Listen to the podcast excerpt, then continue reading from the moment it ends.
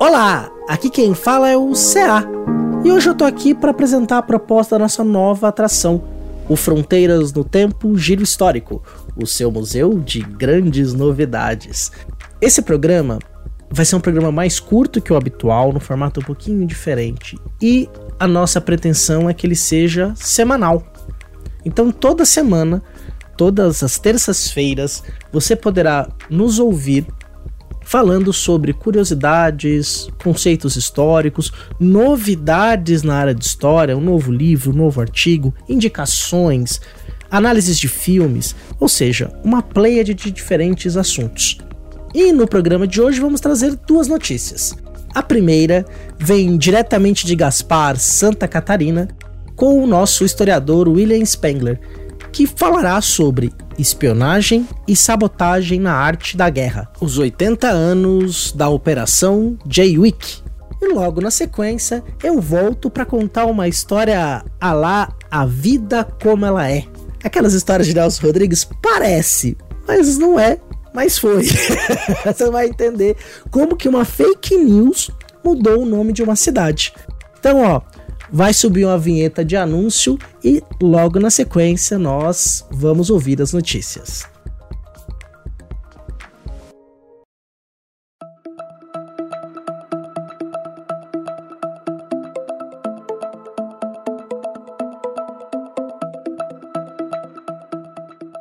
A Operação J-Week, um plano dos aliados que resultou em uma das operações de sabotagem mais bem sucedidas da Segunda Grande Guerra Mundial, acaba de completar 80 anos. E a receita desta operação parece ser aquela mesma de um roteiro de filme de ação que todo mundo conhece. Mande 14 homens australianos e britânicos da Austrália para Singapura, na época ocupada pelos japoneses. Eles irão navegar por milhares de quilômetros em um barco de pesca a motor, rebatizado com o nome de Crate. Os homens devem estar vestidos com sarongues e sua pele deve estar mais amarronzada para confundi-los com os pescadores da Malásia. Eles estacionam o barco ao largo da costa de Singapura e depois remam até o porto de Keppel em canoas desmontáveis ocultos pela escuridão. Por fim, eles instalam minas com detonação programada nos navios japoneses antes de fugir. O ápice desta manobra aconteceu na noite de 26 de setembro de 1943, quando foram instaladas as minas.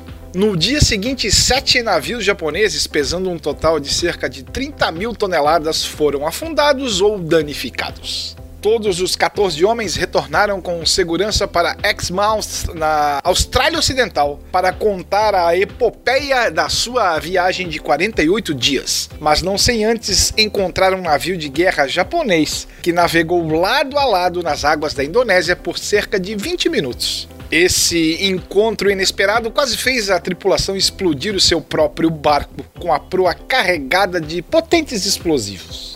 A missão foi conduzida por uma força-tarefa chamada Unidade Especial Z. Que nome para uma unidade, hein? Uma unidade conjunta dos aliados que realizava reconhecimento e sabotagem atrás das linhas inimigas. Ela foi liderada pelo então capitão Ivan Lyon, que recrutou e treinou os homens envolvidos. Claro, é de se ressaltar que esse ataque não teve o chamado impacto decisivo, porque boa parte dos navios danificados foi reparada pelos japoneses e retomou as suas operações algumas semanas depois.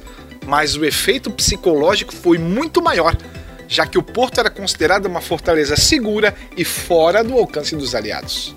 Esse ponto, além do fato de que eles nunca descobriram como o ataque foi realizado, fez com que até o final da guerra os japoneses destacassem um tempo e pessoal valioso para vigiar e proteger o porto, ao invés de lutar em outros lugares, por exemplo. Mas esse ataque também trouxe consequências indesejadas para a população civil de Singapura Convencidos de que os responsáveis eram prisioneiros da cadeia de Shanji, em Singapura, a polícia militar japonesa invadiu as celas e interrogou os 57 detidos no dia 10 de outubro. 15 deles foram torturados até a morte, no que ficou conhecido como Incidente de 10 de outubro.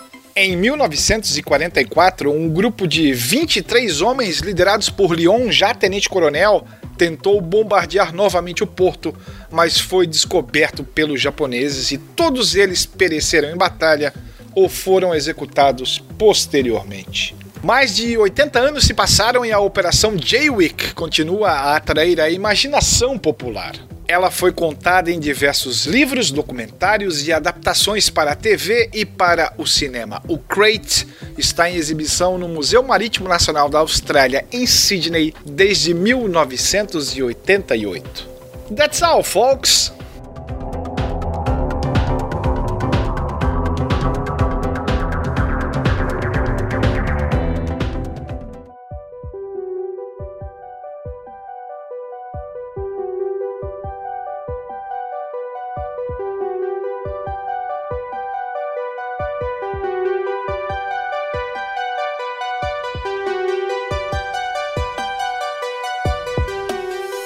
Depois dessa maravilhosa história contada pelo William Spengler, tô de volta aqui para contar uma outra história.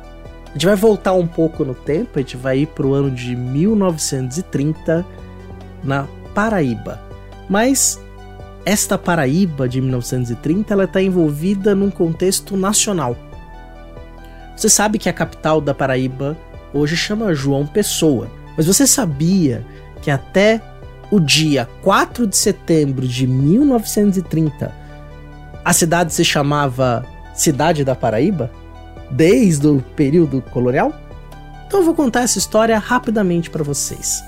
Ela já foi contada também na nossa trilogia de cinco episódios sobre a Era Vargas, no primeiro episódio sobre a Revolução de 30. O link vai estar no post. E recomendo também que você escute o episódio Sistema Político na República Velha vai completar bastante, mas aqui vai ser mais rapidinho.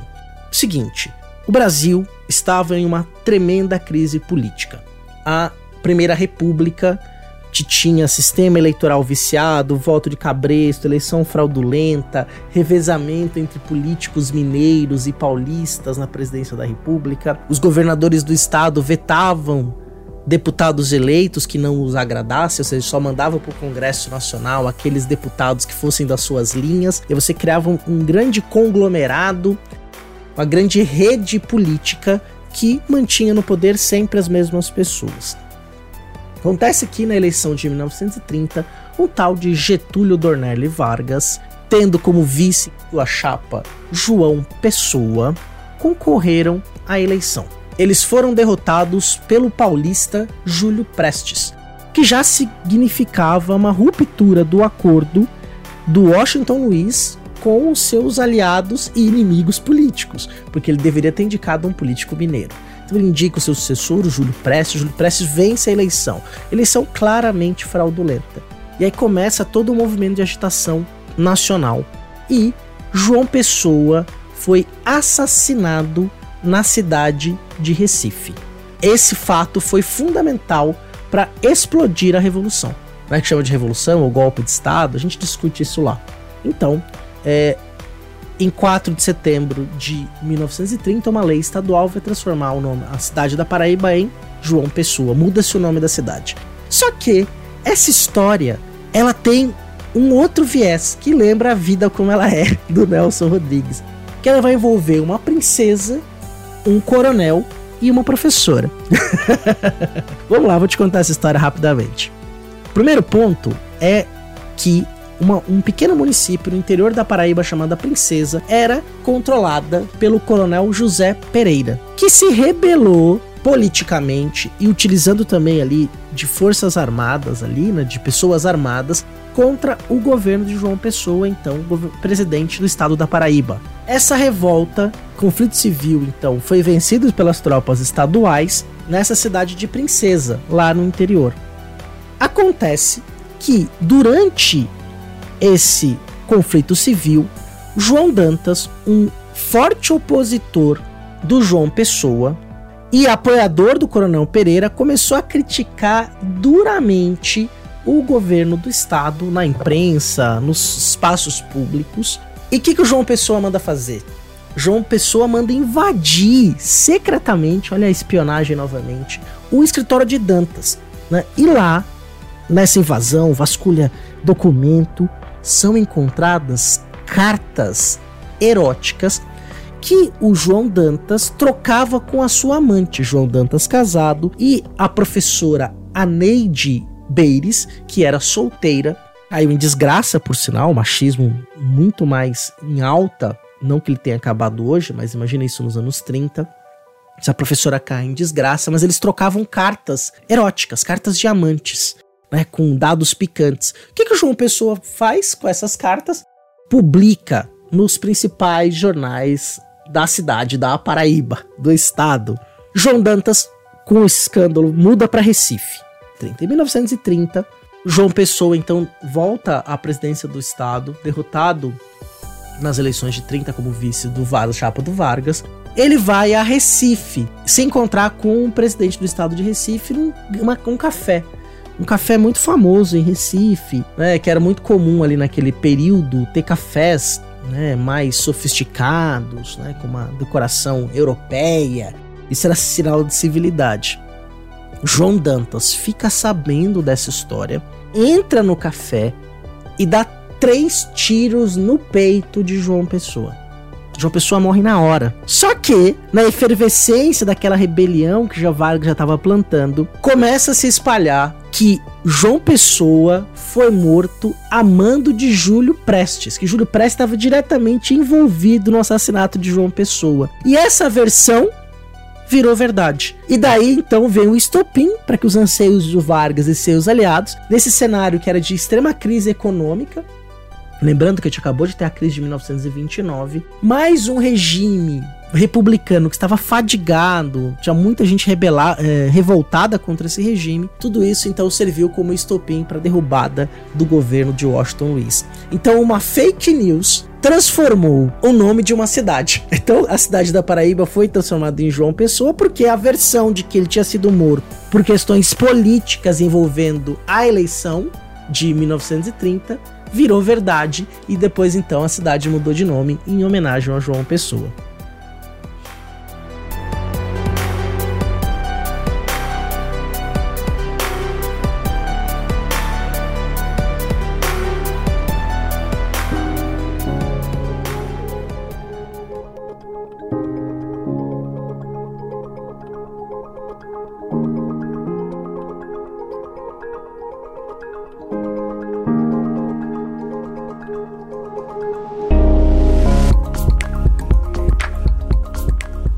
Chegamos ao final do primeiro Fronteiras no Tempo Giro Histórico, o seu museu de grandes novidades. Espero sinceramente que você tenha gostado dessa nova atração que a gente está trazendo para vocês. Então vamos nos empenhar para que esse programa saia semanalmente, porque a nossa intenção é que você sempre tenha novidades. Nós estamos passando por um momento muito importante essa não é uma crise só do Fronteiras, é uma crise dos podcasts independentes em geral, que tiveram perdas significativas nos seus fundos arrecadados em financiamentos coletivos. Então nós temos, estamos com problemas reais, né, de financiar a edição, por exemplo, do Historicidade que é o nosso programa de entrevistas. A gente está com duas entrevistas gravadas, temos 16 pessoas inscritas para participar, mas nós pegamos para nós mesmos o trabalho de edição. E por conta de uma série de questões da vida, do trabalho, dos filhos, a gente não está conseguindo editar na agilidade que a gente precisa. Então, mais do que nunca, a gente precisa de novos apoiadores e apoiadoras. Então, se você tem interesse e quer que mais atrações apareçam no Fronteiras, que a gente tenha cinco programas no mês, seis programas no mês, para você estar tá sempre atualizado, sempre com a gente no seu feed, pensa com carinho, se você puder, em se tornar nossa madrinha ou nosso padrinho. Como é que você faz isto? Existem dois caminhos. O primeiro é pelo site do Padrim, padrim.com.br barra fronteiras no tempo. O segundo caminho é pela assinatura no PicPay. Procura por nós, Fronteiras no Tempo, no PicPay e faz uma assinatura. Toda ajuda é bem-vinda, de um real ao infinito e além. Né, para que esse programa, que vai completar 10 anos em julho do ano que vem, permaneça aí vivo e com muito vigor. A gente sabe que a gente está atrasando, isso tem incomodado bastante a gente. Nós estamos pensando em alternativas para que você que nos acompanha há muito tempo, que gosta do que a gente produz, ou você que acabou de chegar, tenha sempre novidades no seu feed, escute o nosso podcast, que a gente faça companhia para você em diferentes momentos da sua vida. Esse programa, a gente tem que falar também, ele tem uma inspiração direta no Spin de Notícia do Portal Deviante, que era um podcast diário de notícias das, das áreas científicas, das mais diversas áreas científicas, que agora entrou em IA. Então, é, a gente decidiu aqui no Fronteiras no Tempo não é copiar, mas se inspirar no Spin de Notícia para produzir esse programinha mais curto que possa chegar semanalmente para você. Então é isso, gente, ó, importantíssimo. Comente no post, no Spotify, mande um e-mail para fronteirasnotempo@gmail.com comentando sobre esse programa, dá sua opinião, sugere pauta, que a gente dá um jeito, a gente vai atrás, tá? Então você pode comentar no, no portal Deviante ou no fronteirasnotempo.com, no Spotify, por e-mail, nas nossas redes sociais, especialmente no Instagram. Tudo tá linkado no post. Então é isso, gente. Grande abraço e muito obrigado.